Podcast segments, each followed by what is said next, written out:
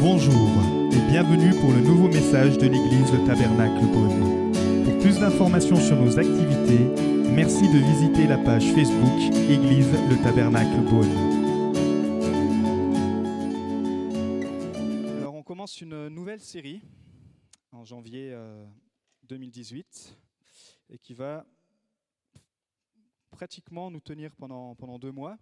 Et euh, cette série concerne la vision de l'Église. Alors, si vous nous rejoignez euh, dans l'Église, pour vous, c'est peut-être des mots ou un concept euh, euh, étranger, mais vous allez voir que vous allez vite vous familiariser avec ça. C'est une série qui est vraiment importante parce qu'elle va définir où l'Église veut aller et où l'Église doit aller. La vision, c'est ce qu'on voit dans le futur. Et puis ensuite, c'est comment on met en, place les choses pour accomplir cette vision. Et une vision, une église pardon, sans vision, c'est une église qui n'a pas beaucoup d'avenir, j'ai envie de dire. Donc à chaque fois en début d'année, euh, je redonne une vision. Et là, j'ai réussi depuis toutes ces années à, compacter en fait euh, la vision que Dieu a mise sur mon cœur pour cette église. Et pour qu'elle se mémorise facilement, j'ai en plus eu ça durant, du- durant, un- durant une nuit. Euh, ce mot qui m'est venu, et la vision, vous savez comment elle s'appelle, la vision de l'Église? La vision s'appelle impact. Alors pas comme le groupe, je vois les, les connaisseurs qui sont là et qui disent Ah, pasteur, facile, tu as copié le nom du groupe. Mais vous allez voir comment ce nom correspond complètement à ce que l'Église veut être et euh, la vision de notre Église. Nous voulons être une Église qui impacte notre environnement. Nous voulons être une Église qui impacte nos familles, nos amis, nos collègues. Nous voulons être des chrétiens qui appartenons à ce peuple qui impacte d'autres personnes. Euh, si on étudie l'histoire de l'Église, les disciples, c'est ce qu'ils étaient et c'est ce qu'ils faisaient. Donc, si tu peux mettre la première vidéo, on va voir ce que impact ça veut dire. Alors, euh, la vision de l'Église, c'est ça, c'est impact, une Église qui impacte. Pourquoi? Le premier point, c'est ce qu'on va voir aujourd'hui, c'est une Église qui influence. Puis on verra que c'est une Église qui désire la multiplication. On verra que c'est une Église qui est puissante, une Église aussi qui est en action, une Église qui construit et une Église qui témoigne. Donc ça, c'est la vision de notre Église, vision impact. Et puis ce soir, nous allons commencer par le premier point, qui est l'influence. Est-ce que vous pensez avoir de l'influence? Alors, Répondez dans votre tête. hein. Ou peut-être, vous pouvez citer une personne qui a eu de l'influence sur vous. Un prof. Dis-toi, ce prof, il a littéralement changé ma façon euh, de penser. Ou peut-être un ami, ou une, discussion, un échange avec, euh, avec quelqu'un. Euh, pas forcément même un chrétien, mais une personne qui vous a influencé euh, toute vos vies. Moi, je me rappelle d'une influence pour le coup euh, négative. C'est il y a plus de 15 ans. euh, une personne m'avait complètement découragé sur ma nouvelle orientation professionnelle. En fait, j'ai fait une formation dans le technique et puis je voulais allier le technique avec le contact humain. Et du coup, je voulais faire une formation et devenir technico-commercial. Et puis une personne qui à l'époque était assez influente pour moi m'a dit mais je te vois pas du tout dans le commercial. Je te vois bien dans le technique, mais commercial laisse tomber, tu n'y arriveras jamais. Et euh, j'avais pris ça vraiment, euh, vraiment comme un, comme un coup de massue, on pourrait dire. Mais c'est vraiment ce que j'avais reçu dans mon cœur. Et du coup, j'ai quand même fait des entretiens. Premier entretien, échec. Et à chaque fois, j'avais cette phrase qui revenait, cette influence. Deuxième entretien, échec. Troisième entretien, échec, etc. Et puis j'ai passé comme ça pendant des mois avec cette, euh, cette mauvaise influence, cette mauvaise pensée, échec sur échec. Puis tout d'un coup, je me suis, euh, je réveillé et euh, j'ai dit non, cette fois-ci, je sais que Dieu m'appelle à ça. Et j'ai passé un entretien. On aurait dit que c'était littéralement la NASA pour y rentrer, parce qu'il fallait quatre, entretiens pour y rentrer. Et finalement, j'ai pu intégrer un des plus grands groupes de distributeurs de matériel professionnel. Et euh, finalement, quand j'ai intégré ce groupe, après, on me disait Ah ouais, mais finalement, tu étais fait pour ce métier. Donc, attention aux mauvaises influences. Parfois, ça peut être complètement à l'opposé du plan de Dieu pour votre vie. Aujourd'hui, je suis toujours technico-commercial. Euh, je suis pasteur aussi à côté, sur mon temps libre, bien sûr, mais euh, la plupart de mon temps, je suis technico-commercial. Et, quand je, je repense à chaque fois à cet événement, je dis Waouh, Seigneur, heureusement que ton influence sur ma vie est plus grande que celle que l'influence des hommes. Et euh, nous avons tous de l'influence. Dans la Bible, on retrouve un homme avec une grande influence. C'est l'apôtre Paul. Et avant d'être chrétien, lui, il utilisait son influence, mais pour détruire les chrétiens, pour euh, détruire les églises. C'était un persécuteur de chrétiens. Mais à un moment donné, il va rencontrer personnellement euh, Jésus-Christ. C'était un religieux fervent, mais qui était contre Christ. Puis tout à coup, il va, il va avoir la révélation qu'il était complètement dans l'erreur. Il va donner sa vie à Jésus et il va faire volte-face. Il va devenir un, défenseur de la foi. Et euh, à son tour, c'est lui qui va être persécuté. Mais il avait compris la puissance de l'influence. Et euh, on avait commencé toute une série, et même pratiquement terminé sur Colossiens, qui s'appelait Conviction. Et Paul était vraiment un homme de conviction. Et dans son, pour terminer ce chapitre, justement, euh, dans son dernier chapitre, c'est ses salutations, quelque part, à l'Église, on va voir qu'il va citer une dizaine de, noms de personnes. Peut-être vous vous attardez jamais sur les noms qu'on trouve dans les épîtres, sur les noms qu'on trouve tout le long de la Bible. Euh, alors que j'étudiais cette, euh, cette épître aux Colossiens, je me suis dit, je ne peux pas passer à côté de terminer cette épître, et qui rentre en plus complètement dans notre thème. Il va citer une dizaine de leaders qui ont été influents pour leur époque, et certains qui ont gardé leur influence, qu'on retrouve encore euh, aujourd'hui. C'est des hommes, des femmes qui ont influencé leur famille, qui ont influencé leur quartier, leur travail, leur ville, leur région. Certains ont même influencé le monde. On va lire dans Colossiens, la première diapo, chapitre 7 euh, à 14, cette liste de, leaders influents euh, que Paul nous dresse. Il parle de Tichik, qui est notre frère bien-aimé, un serviteur fidèle et mon compagnon de service dans le Seigneur, vous informera de tout ce qui me concerne. Je vous l'envoie exprès pour qu'il prenne de vos nouvelles et réconforte votre cœur. Je l'envoie avec Onésime, le fidèle et bien-aimé frère qui est l'un des vôtres. Ils vous informeront de tout ce qui se passe ici. Aristarque, mon compagnon de détention, vous salue, ainsi que Marc, le cousin de Barnabas, au sujet duquel vous avez reçu des instructions. S'il vient chez vous, faites-lui bon accueil. Jésus, appelé Justus, vous salue aussi. Ils sont parmi les circoncis les seuls qui travaillent avec moi pour le royaume de Dieu, et ils ont été un grand encouragement pour moi. Merci Seigneur pour ta parole. Merci que ce soir tu veux encore trouver des cœurs disposés ta parole est efficace pour venir nous convaincre, pour venir euh, travailler notre cœur. Et ce soir, nous l'ouvrons afin que ta gloire encore puisse euh, être réalisée dans nos vies. Amen. Alors en fait, on va, on va regarder ce soir c'est quoi l'influence. Et pour comprendre l'influence, il faut comprendre que l'influence, c'est le leadership. Le leadership, c'est de l'influence. Et dans l'influence, il y a forcément du leadership. Et le leadership ou l'influence, c'est vraiment un don, un don que Dieu a donné à chaque personne sur Terre.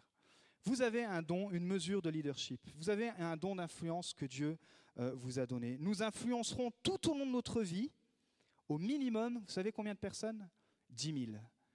Même la personne qui pense qu'elle n'est pas communicatrice, etc., euh, la petite personne dans son coin, dans son village, elle influencera au minimum 10 000, tout le long de sa vie, au minimum 10 000 personnes.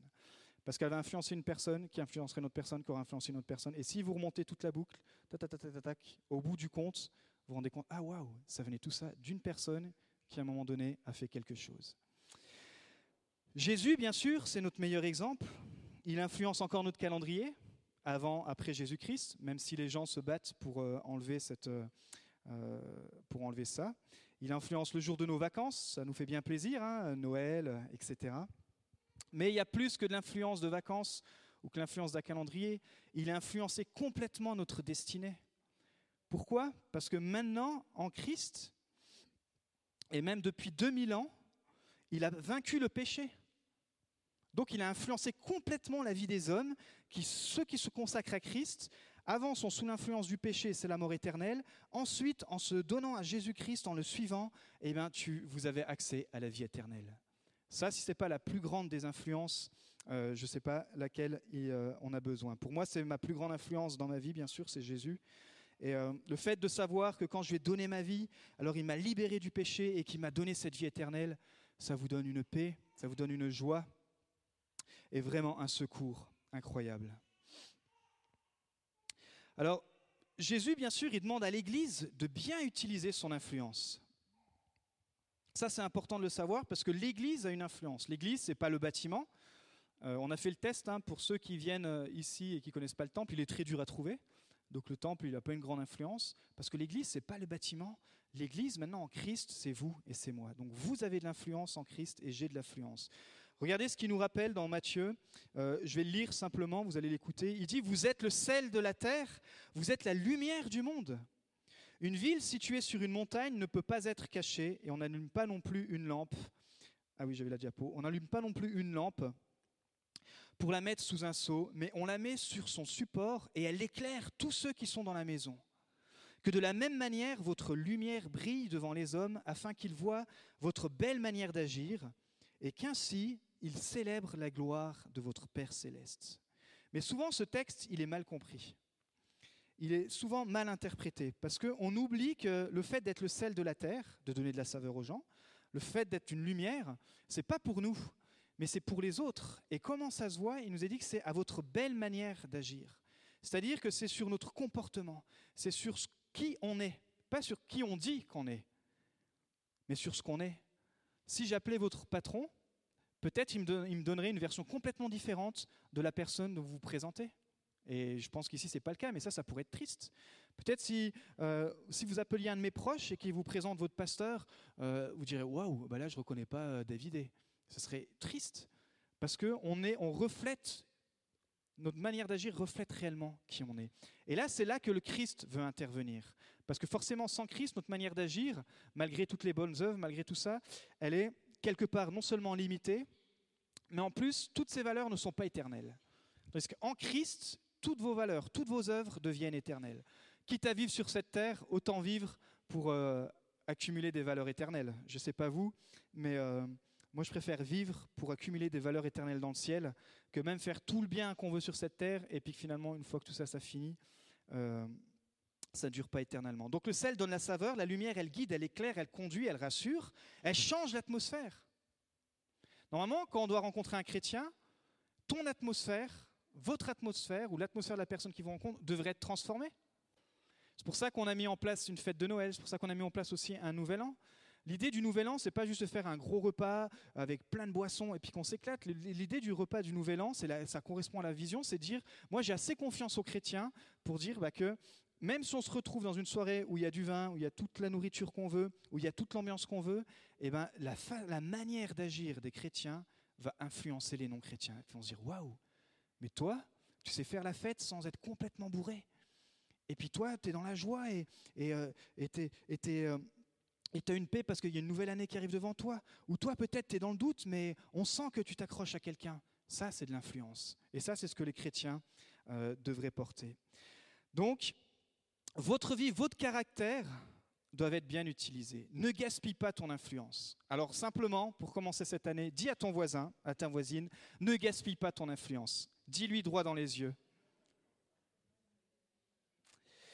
Est-ce que vous connaissez le principe de la loupe? Tu peux mettre la diapo, s'il te plaît? La loupe, généralement, elle est utilisée pour agrandir des choses. On ne voit pas bien, par exemple, on va prendre un exemple tout simple. On prend la loupe et puis on voit mieux. Peut-être que moi, d'ici quelques années, j'aurai besoin de la loupe pour, euh, pour lire ma Bible. Mais vous savez quoi? Si vous combinez la loupe avec la puissance de la lumière du soleil, vous savez ce que vous obtenez? Je ne sais pas si vous avez déjà fait ça quand vous étiez petit. Vous commencez à obtenir une petite flamme, un petit feu. Et par exemple, comme j'ai trouvé euh, cette photo qui allait carrément bien, vous pouvez utiliser une loupe en plein soleil pour allumer une bougie. Vous me dites, mais qu'est-ce que tu nous racontes là? C'est quoi le rapport? Vous êtes une loupe. Vous êtes une loupe. Pourquoi? Parce que Jésus il dit qu'il est la lumière. Et si vous laissez combiner la lumière de Christ avec la loupe que vous êtes, alors vous allez influencer quelqu'un et vous allez permettre à quelqu'un d'avoir cette bougie peut-être qui était éteinte à cause des épreuves, à cause d'un manque de paix, à cause d'un manque de joie. Grâce à votre rencontre, parce que vous avez Christ, la puissance de la lumière qui est en vous, ça va combiner, comme on voit sur cette photo, et ça va allumer une petite flamme chez quelqu'un. Vous êtes une loupe. Et à partir de ce moment-là, vous portez la puissance de Christ. Parce que finalement, quand il dit vous êtes la lumière du monde, on pourrait se dire ouais, bah, c'est chouette, je sors, je vois la lumière, ok, ça éclaire. Mais quand vous laissez la lumière de Christ se combiner avec votre caractère, dire bah, Seigneur, moi je vais être utile pour ton royaume, je vais être utile pour mon prochain, moi je veux vivre pour une raison, moi je ne veux pas me lever le matin juste pour faire manger, boulot, dodo, manger, boulot, dodo. Non, je crois que je suis appelé à vivre pour quelque chose de plus grand. C'est le principe de la loupe. Ça, c'est quand vous commencez à découvrir vos dons, vos capacités. La puissance de Christ, elle commence à se canaliser et elle commence à, aller dans une direction bien précise. Mais chacun a une loupe. Vous pouvez être la source qui va catalyser la puissance de l'amour de Christ pour votre prochain.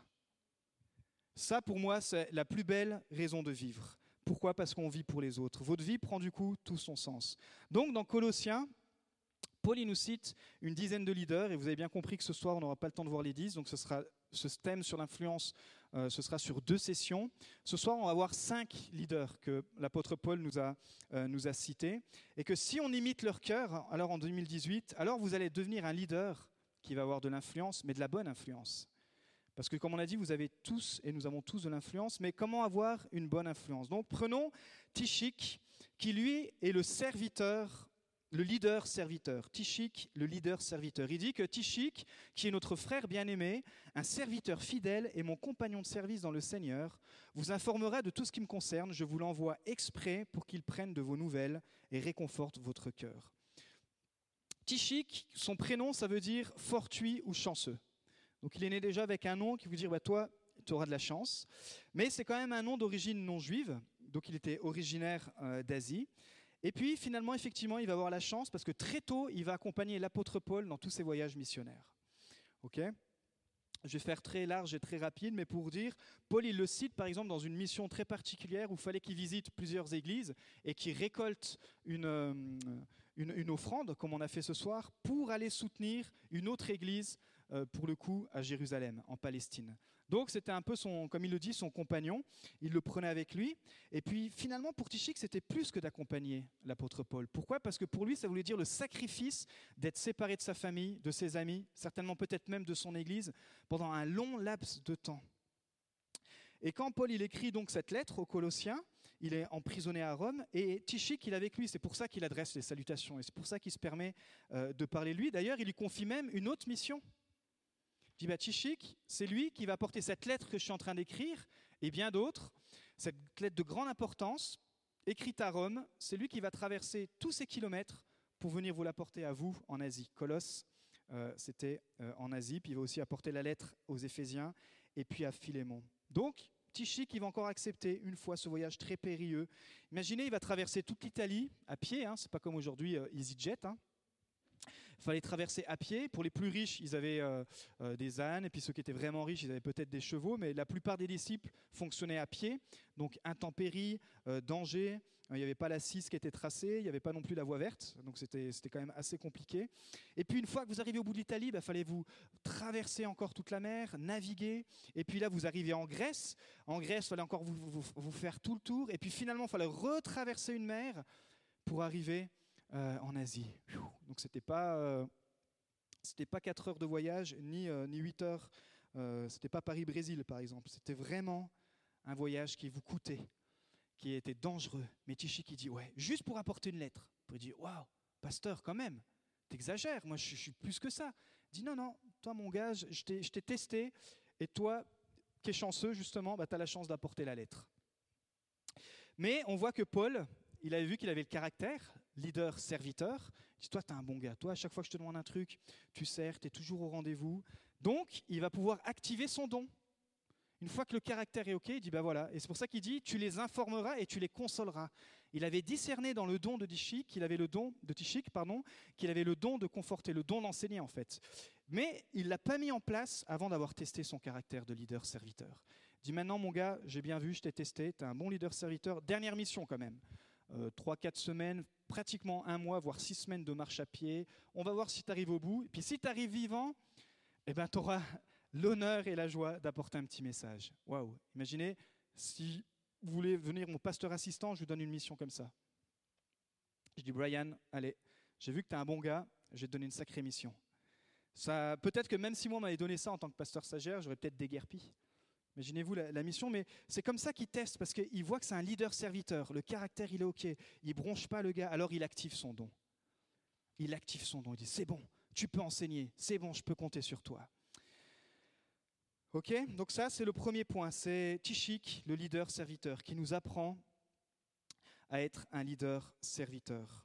Et peut-être que cette année, en 2018, euh, si vous voulez être un leader qui influence, par votre caractère, c'est par commencer à vous mettre au service des uns et des autres.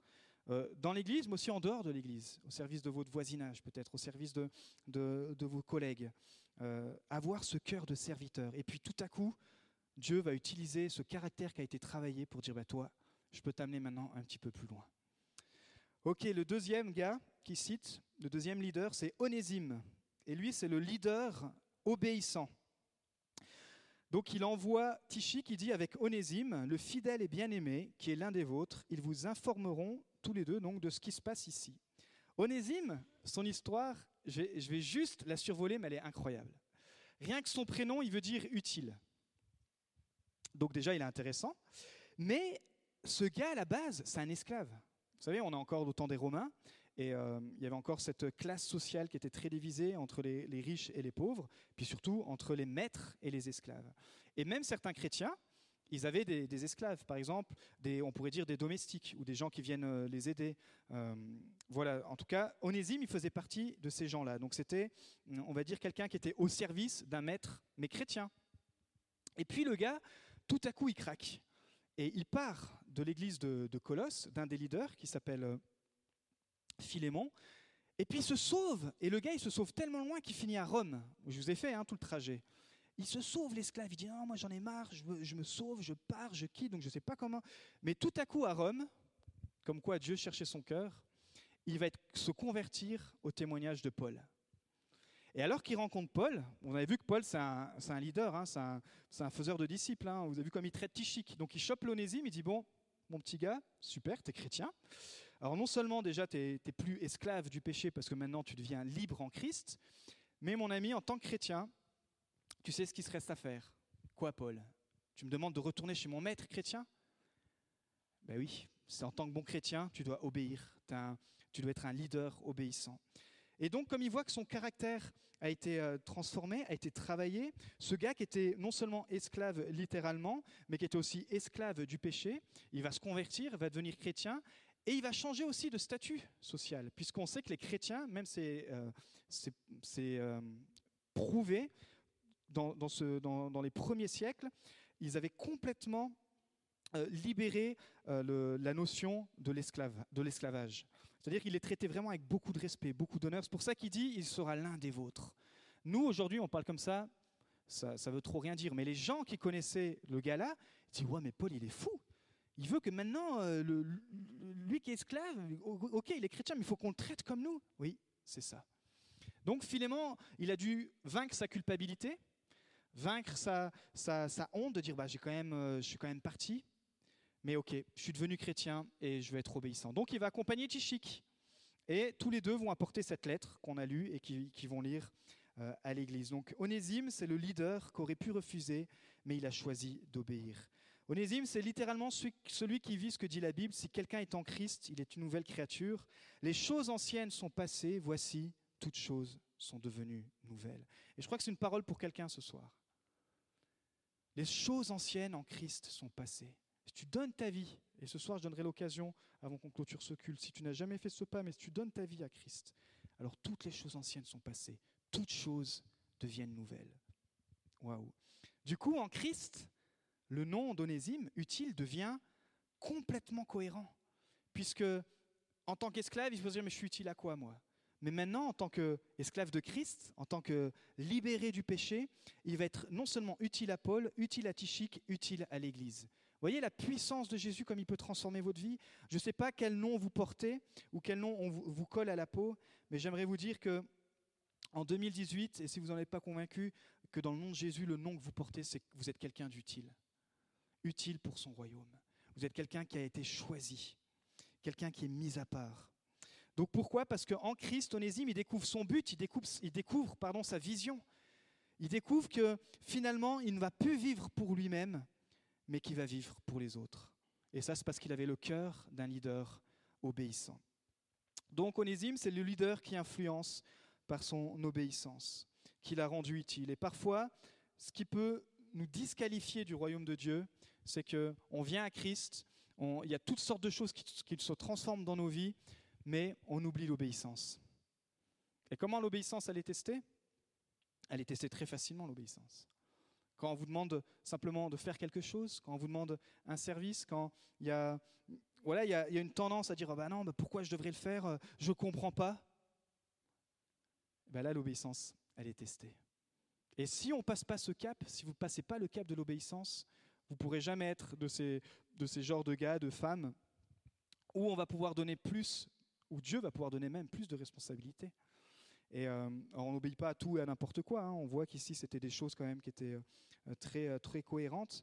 Mais dis à ton voisin quand même, encore une fois ce soir, tu es utile.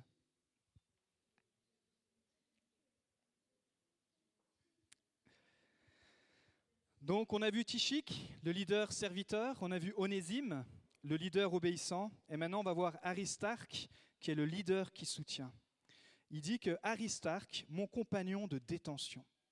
Alors Aristarque, son nom est aussi très intéressant, parce que son prénom veut dire littéralement le meilleur chef. En fait, le gars, il a déjà le leadership en lui, quoi. C'est déjà un leader, c'est déjà un chef. C'est un chrétien qui est d'origine juive. Lui, il vient de Thessalonique. Et lui, en fait, ah, j'aime ce genre de gars.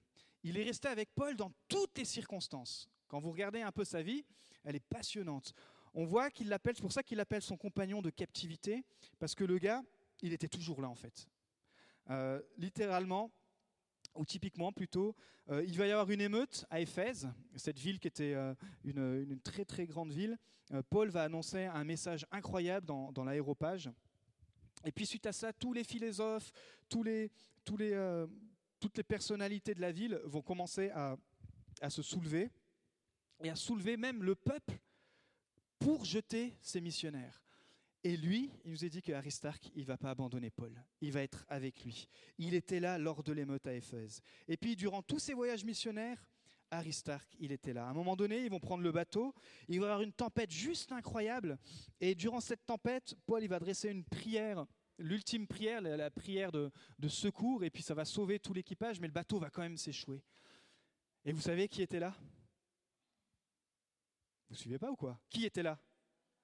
Je sais que son prénom est dur à dire, mais Aristarque, il était là.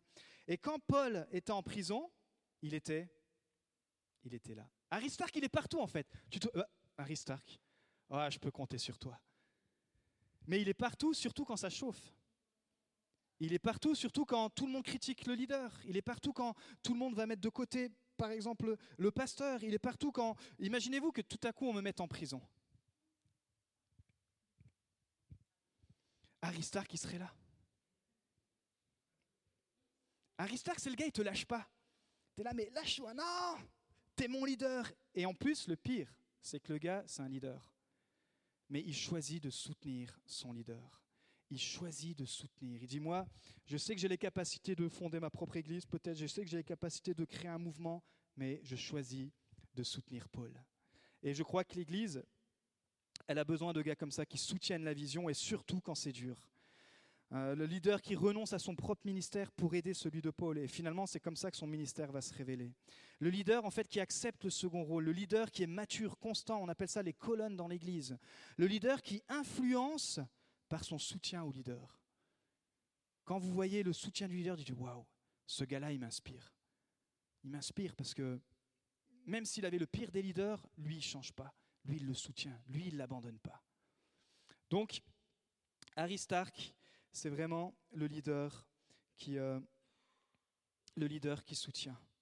Et euh, je crois que la grande crise qu'on vit spirituelle, euh, notamment en Europe, même si on sent que c'est en train un petit peu de bouger, c'est qu'on manque d'ouvriers, on manque d'Aristarque, on manque d'Onésime, on manque de Tichik, pourquoi? Parce que Christ, on sait que dans sa prière qu'il adresse à son Père, il n'a jamais prié pour le réveil, il a prié d'envoyer des ouvriers. Il a dit la moisson elle est grande, mais il manque d'ouvriers. Et euh, je crois que Beaune peut faire la différence. Beaune, Chalon, les environs, la Bourgogne peut faire la différence. Je crois qu'on peut trouver dans cette ville ou dans cette région peut-être le cœur de certains et certaines qui vont dire moi, en 2018, je vais être un ouvrier.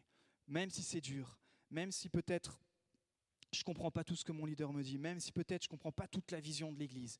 Mais moi, je veux faire partie de ces leaders qui influencent et qui influencent par mon soutien. Un leader qui est doué, un leader qui a un caractère de chef, mais un leader qui choisit aussi de soutenir. Et vous savez, par exemple, le soutien, ça peut aller aussi par le soutien financier. On n'en parle pas beaucoup des finances dans l'Église parce qu'en France, c'est un gros tabou. Moi, n'étant pas financé par l'Église, je suis hyper libre avec ça. Vous avez bien compris que je touche aucun rond. Euh, Magali et moi, on donne notre dîme. Euh, on est comme vous, on est pareil au même. Euh, donc de ce côté-là, je suis complètement libre et je peux vous dire qu'il y a une puissance aussi de soutenir l'œuvre de Dieu dans les finances. C'est pas juste un truc que certaines églises en ont abusé, puis du coup on met tout ça d'un côté. Non, parce que sans un soutien financier, l'œuvre de Dieu ne se développera pas. Sans votre soutien financier, on n'aurait jamais pu remettre à jour la sono là. Ça, vous savez que c'est l'Église qui a. Alors, il y a une première partie, c'était pas l'Église, mais une grosse partie, une dernière partie, c'est vous, c'est l'Église, c'est nous qui avons financé ça. C'est grâce à vous, vos dons, qu'on peut financer aussi la location de, de, ce, de, de ce temple. C'est grâce à vos dons que peut-être bientôt on va pouvoir sortir de ce temple parce qu'on pourra financer un local. C'est ça la puissance des finances, c'est que avec la puissance des finances qui sont consacrées à Dieu, on peut faire avancer le royaume de Dieu. Je vis pour une cause plus grande. Amen. Donc l'avant-dernier, et j'avance pour pas être trop long ce soir, c'est Marc. Il nous est parlé que Marc, le cousin de Barnabas, au sujet duquel vous avez reçu des instructions, s'il vient chez vous, faites-lui bon accueil. Or Marc, il est aussi appelé Jean-Marc, et lui, c'est le leader qui apprend de ses erreurs. En fait, son prénom veut dire une défense ou un grand marteau. Il est juif, il est originaire de Jérusalem, mais on va voir qu'il va jouer un rôle incroyable dans l'Église primitive. Mais ça, c'est la version euh, finale de Marc, de Jean-Marc. Euh, la version brute de Marc ou de Jean-Marc, euh, elle n'est pas top. Et moi, je l'aime bien parce qu'elle me correspond et elle correspond à la plupart des gens. Il a, en fait, c'est le gars qui a mal commencé. Il a accompagné Paul et Barnabas lors de leur premier voyage. Je vous ai raconté hein, un peu la catastrophe de tous ces voyages, mais lui, il était là. Il dit Ok, moi, je vous accompagne. C'est un jeune leader. Mais en fait, il va les abandonner dès qu'il va y avoir une grosse difficulté. Mais comme j'ai dit que c'est le Marc, c'est le leader qui apprend de ses erreurs, justement, on va voir comment il a appris de ses erreurs. La Bible ne dit pas pourquoi il a abandonné. Mais si on regarde le contexte, dans Marc 13, en fait, Marc, il est avec Paul et Barnabas, ils sont en mission sur l'île de Chypre, et il les aide dans le ministère. Alors eux, ils sont en train de faire la prédication et lui doit certainement les aider, on pourrait dire aujourd'hui, dans toute la partie pratique, l'organisation, trouver un logement, trouver la sono, enfin tout ce que vous voulez. Le gars, c'est vraiment, il est vraiment indispensable. Il les aide dans le ministère. Ensemble, ils traversent toute l'île, donc encore une fois à pied, peut-être à cheval ou peut-être euh, euh, à Dodane. Et ils, prêchent dans toutes les synagogues. Jusque-là, tout va bien. Ils vont dans, une des plus grandes villes qui s'appelle euh, Salamine, puis à Paphos. Mais à un moment donné, la mission commence à tourner au vinaigre, j'ai envie de dire. Il y a un magicien qui s'appelle Elimas qui va venir s'opposer à leur évangélisation. J'aime pas dire ce mot, mais qui va s'opposer à leur, euh, euh, à leur prêche. Il va venir empêcher, en fait, et il va essayer de, détourner l'attention du gouverneur de l'île, qui lui était commencé à être intéressé à, la foi chrétienne. Et, il va, ce magicien va commencer vraiment à leur casser les pieds. Alors Paul, habité et euh, conduit par le Saint-Esprit, il va voir que c'est une attaque que, Dieu, euh, que, pardon, que le diable utilise cet homme, ce magicien, pour empêcher que le gouverneur puisse rencontrer l'évangile, puisse avoir le salut. Et il y a de la tension, ça commence vraiment à devenir très très chaud. Et donc, tout à coup, il va le confronter. Et par l'Esprit de Dieu, il va devenir, il va lui prononcer une sentence. Et le gars, le magicien, il va devenir aveugle. Il va dire, bah, comme tu es contre le ministère de Christ, eh bien, par l'Esprit de Dieu, je te rends aveugle. Pourrez lire ce passage qui est un peu choquant dans Acte 13. Et puis je pense que Marc, il a vu ça. Alors la, bonne nouvelle, c'est que suite à ça, le gouverneur, il s'est converti. Il s'est dit, wow, si le gars, il peut rendre une personne pardon, qui a la vue aveugle, tout ça parce qu'il ne croit pas en Christ, euh, j'ai quand même donné ma vie à Christ parce que j'ai envie de garder ma vue quand même. Mais du coup, Marc, il est avec eux en tant qu'assistant. Il dit, wow, c'est trop chaud l'histoire. Là. Là, le ministère, ça va trop loin. Moi, ça va bien, peut-être les petits pancartes, les petits versets, la louange, le petit café, là, ça va bien. Mais quand ça parle de puissance, et puis que tu commences à rendre les gens aveugles, voilà, ça chauffe là. Et puis du coup, il nous est dit que, alors qu'ils vont à l'ouest, à Perge, ils vont accoster sur la terre, et puis là, tout à coup, ils commencent à sentir la distance, Barnabas et Paul avec Marc, et Marc leur dit, bah, au fait, les gars, euh, j'ai une mauvaise nouvelle pour vous, mais salut, et puis en fait il retourne d'où il vient à Jérusalem. Parce que c'est le gars, comme on l'a vu, son nom veut dire défense. Le gars, il était sur la défensive. Il n'a il a pas réussi aussi à saisir la vision de Paul. Parce que Paul s'adressait principalement aux non-croyants, aux non-juifs, pardon. Et lui, c'était un juif, et peut-être que ça collait pas aussi avec lui. Il disait, bah, pourquoi finalement on perd tout notre temps avec ces non-juifs? Regarde-les, il y a des magiciens, ils sont, ils sont complètement tarés, quoi, les, non-juifs. Donc le gars, il est parti. Puis il pensait s'en sortir comme ça. Je ne sais pas si ça vous est déjà arrivé de dire, bah, tiens, là je vais, pour ceux qui sont engagés dans l'église ou dans des services, oh, là je vais essayer de m'en sortir, ça passera bien. Mais cette erreur a failli le priver d'entrer dans l'appel de Dieu pour sa vie. Vous allez voir, deux ans plus tard, il voudra à nouveau accompagner lors du deuxième voyage Paul et Barnabas, mais Paul il va dire non. Il va dire, ah bah là mon gars, te rappelles le coup que tu nous as fait là quand ça chauffait? Je ne peux pas compter sur toi. Moi je veux des leaders, je veux des disciples. Moi je veux des leaders qui, qui, tiennent la vision. Moi je veux des gars qui n'ont pas peur. Et puis il va tellement avoir une tension qu'entre euh, Paul et Barnabas, ça va créer une division. Parce que Barnabas dit, bah, moi je redonne quand même une chance à mon cousin. Donc il part avec son cousin, et puis Paul, il va prendre Silas. Paul, il rigolait pas, hein, c'était le leadership. Euh, parce que pourquoi la priorité de Paul, c'était le caractère? Et il avait vu que son caractère, il y avait une faille, et que cette faille, surtout, pour lui, pour l'instant, elle n'était pas comblée. Donc, ils vont se disputer, ils vont se séparer, mais, mais, mais des années plus tard, Paul va le réintégrer à son équipe. Et c'est ça qui est beau. Il va demander à Timothée, un de ses jeunes padawans, il va dire, mais est-ce que tu peux m'envoyer Marc, s'il te plaît, pour qu'il vienne m'aider dans le ministère? Et puis Timothée, tout surpris, dit, bah oui, bien sûr, je vais t'envoyer mal. Il va même dire, il m'est très utile pour le ministère. ah oui? Oui, oui, oui. Et vous savez quoi Marc, comme au biais de, l'apôtre Paul, euh, au biais de l'apôtre Barnabas et puis de Pierre, et puis plus tard Paul, son caractère va être travaillé sa peur va partir, sa confiance en Dieu, sa confiance aussi au leadership va grandir. Et vous savez quoi? Il fait partie des, euh, des quatre qui ont écrit l'évangile. Le gars, il a failli passer à côté de ça. L'évangile de Marc, c'est lui qui l'a écrit. Donc, pour vous dire que les gars que Paul parle dans cette lettre à la fin de, de, Colossiens, Marc, il nous influence encore aujourd'hui. Maintenant, quand vous allez lire la lettre de Marc ou son évangile, j'espère que vous allez lire différemment. Dire, ah ouais, le gars, c'était quand même un peureux à la base, quoi. Mais Paul lui a donné une deuxième chance. Pourquoi? Parce qu'il a vu que son caractère avait été changé. Il a vu qu'il pouvait compter sur lui et Marc va être un gars mais formidable dans le royaume de Dieu. C'est un gars qui a appris de ses erreurs. Et euh, peut-être que euh, vous ce soir vous êtes là et je ne sais pas trop dans quel état vous êtes, mais peut-être qu'en 2018, euh, c'est ce genre de deuxième chance que vous avez le droit de saisir. Dire bah tiens, c'est vrai pasteur, moi dans ma vie chrétienne en tout cas, euh, j'ai pas fait tout juste, et puis j'ai plein de culpabilité, et puis j'ai comme des erreurs sur mon parcours qui me disqualifient. Mais j'aimerais te dire qu'en tout cas dans cette église, nous voulons faire partie de ceux qui donnent euh, une deuxième chance. Mais pour donner une deuxième chance, on fait partie de ces églises aussi qui travaillent le caractère. Parce qu'il y a une cohérence, forcément. Mais la bonne nouvelle, c'est qu'il n'est jamais trop tard pour personne. Moi, j'ai eu le droit à 2, 3, 4, 5, à dixième chance. Et j'aimerais vous dire que vous aurez le droit aussi autant de chances que vous aurez besoin, tant que, comme euh, notre ami Marc, vous pourrez être ce leader qui apprend de vos erreurs. Et je termine avec Jésus, Jésus pardon, Justus. Et lui, c'est le leader engagé. Jésus, appelé Justus, vous salue aussi. Ils sont parmi les circoncis les seuls qui travaillent avec moi pour le royaume de Dieu. Ils ont été un grand encouragement pour moi. Donc Jésus, le nom grec qui vient de Josué juif, il veut dire sauveur. Et puis c'était le surnom romain, en fait, hein, qu'on lui veut donner, qui veut dire juste. Euh, c'est un juif romain qui était devenu chrétien. Et puis du coup, avec Marc, Aristarque et puis lui, il dit, vous êtes... Euh, non, ça c'est la diapo de la fin, euh, Jacques. Merci. Donc avec Marc, Aristarque et lui-même, ils font partie des trois seuls juifs qui se sont convertis au christianisme et qui surtout ont choisi d'aider Paul à l'implantation dans le ministère. Et c'est pour ça que Paul, il dit, tristement, il dit, ben, en fait, peut-être avec un peu l'alarme, hein, il dit, ben, parmi les circoncis, donc parmi les, juifs, vous êtes les seuls qui voulaient travailler avec moi. Euh, les seuls qui veulent travailler avec moi.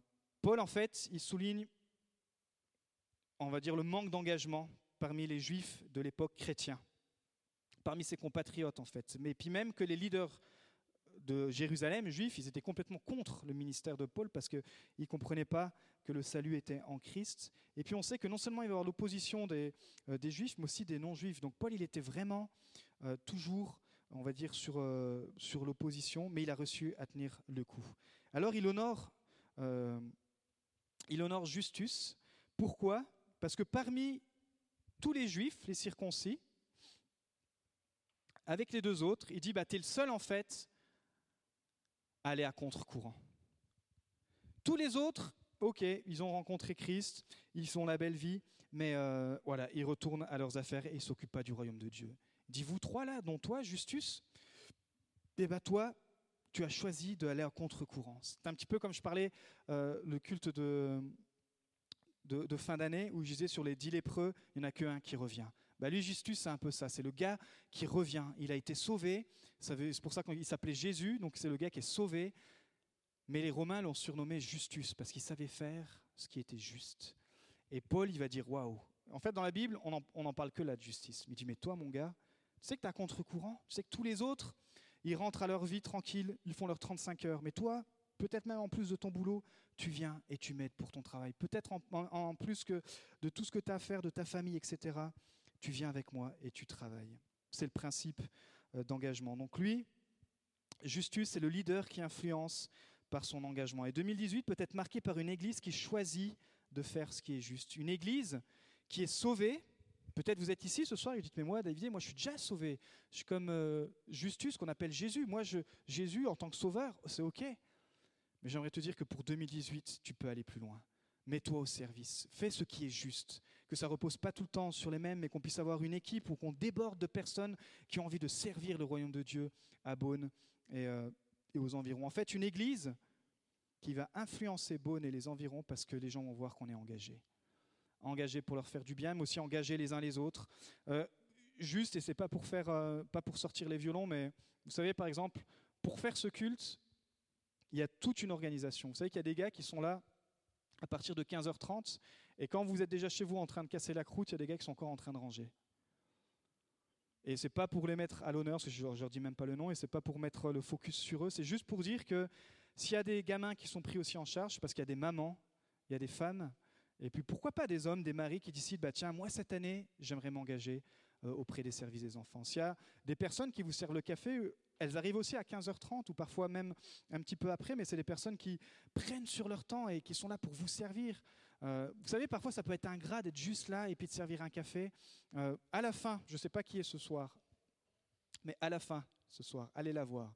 Et dites-lui au moins merci pour tous les cafés qu'elle vous a servis l'an dernier. Dites-lui merci peut-être pour l'engagement que cette année elle a pris de continuer. Parce que sans ces gars, sans ces filles, sans tout ce personnel, on ne ferait pas l'église. Moi, je ne ferais rien merci Laura. Effectivement, on peut les applaudir. Alors cette année, j'aimerais vous dire que si vous êtes une maman, on aura besoin de vous pour l'école du dimanche. Si peut-être vous, vous, euh, avez du temps à consacrer, vous dites cette année, en 2018, j'ai envie de devenir quelqu'un d'engagé, on aura besoin aussi de personnes qui tournent pour aider au service d'accueil. Donc je vais lancer une réunion d'information pour tous ceux qui veulent s'investir dans l'Église. Ça concerne principalement ceux qui sont là depuis au minimum un an dans l'Église. Euh, et puis voilà, il faut passer, c'est normal, au moins un an dans l'Église. Si vous êtes là depuis au moins un an dans l'Église et que vous voulez servir dans l'Église, cette semaine, vous m'envoyez un mail, vous m'envoyez un texto, vous m'envoyez un pigeon voyageur, vous m'envoyez ce que vous voulez. Vous m'envoyez juste, je veux servir. Et vous inquiétez pas, on va, on, va, on va trouver de quoi soulager les équipes qui tournent. Soulager les équipes qui tournent pour être une église, une église qui est engagée. Amen. Alors, conclusion, notre vision, c'est d'être une église vraiment qui impacte. L'église, on l'a dit, hein, ce n'est pas juste le bâtiment, c'est vous, c'est moi, c'est des gars, c'est des femmes, c'est des enfants. C'est, on veut être une église qui vit pour vraiment ce qui compte. On veut impacter nos contemporains et ça commence par notre influence, ce don que Dieu nous a donné, mais bien sûr, ça, ça démarre par notre caractère. Et vous allez voir que si vous intégrez le service café ou peu importe le service, votre caractère va être mis à rude épreuve. Parce que tout à coup, il va y avoir des prises de tête, puis il va falloir pardonner. Ou tout à coup, il va falloir euh, changer le planning, et puis ça va sortir un petit peu de vos habitudes. Ou tout à coup, euh, on va vous demander d'aller un petit peu plus loin, vous dire Ah, mais non, mais j'ai tellement déjà fait. Et là, votre caractère va travailler. Mais comme on le fait pour la gloire de Dieu, vous allez voir, non seulement ça serre les liens entre euh, les servantes et les serviteurs de l'Église, mais en plus, on ne fait pas ça pour nous, on fait ça pour Dieu. On fait ça pour mettre en place le royaume de Dieu. Pourquoi? Parce que votre caractère part plus fort que vos dons. Et euh, ce qui aura toujours le plus d'influence dans votre vie, ce sera votre caractère. En 2018, on va choisir de laisser Jésus transformer notre caractère. Et vous pouvez aussi choisir ce soir de laisser Jésus transformer votre caractère. On peut se lever, terminer par la prière. Paul, il finit sa lettre en disant que la grâce soit avec vous. Et la grâce, c'est Jésus. Et je crois que sans Jésus, c'est impossible de changer notre caractère. Sans Jésus, c'est même impossible de servir. Sans Jésus, je crois que les personnes qui, qui nous servent aujourd'hui à l'Église ne pourraient pas le faire. Elles le font parce qu'elles ont Jésus en eux, Jésus qui leur donne cette grâce de servir. Pourquoi? Parce que par sa grâce, on est transformé. Tu peux mettre la dernière diapo, euh, s'il te plaît? Donc par sa grâce, cette année, j'ai envie qu'on soit une église qui mette en pratique ces principes de leadership, que, votre caractère, que votre influence puisse être euh, une influence qui soit comme celle de Tichik, qui est le leader serviteur.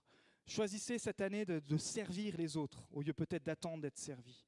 Choisissez l'obéissance comme Onésime, c'est le leader par obéissance, ou Aristarque, le leader qui soutient, dire bah tiens, moi cette année c'est vrai, je vais, je vais prier, puis Seigneur, comment je peux soutenir mon Église?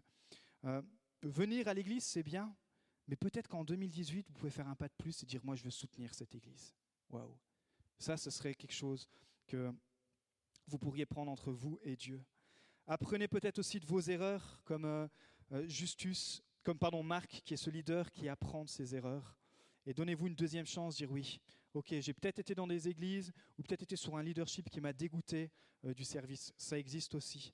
Mais dites peut-être là, cette année, je veux, laisser le Seigneur me guérir et je veux apprendre euh, de mes erreurs et je veux redonner une deuxième chance. Sortez, j'ai envie de dire, de votre cachette, de votre Jérusalem. Ne, ne vivez pas simplement comme quelqu'un de sauvé, mais comme Justus, Choisissez de pratiquer la justice.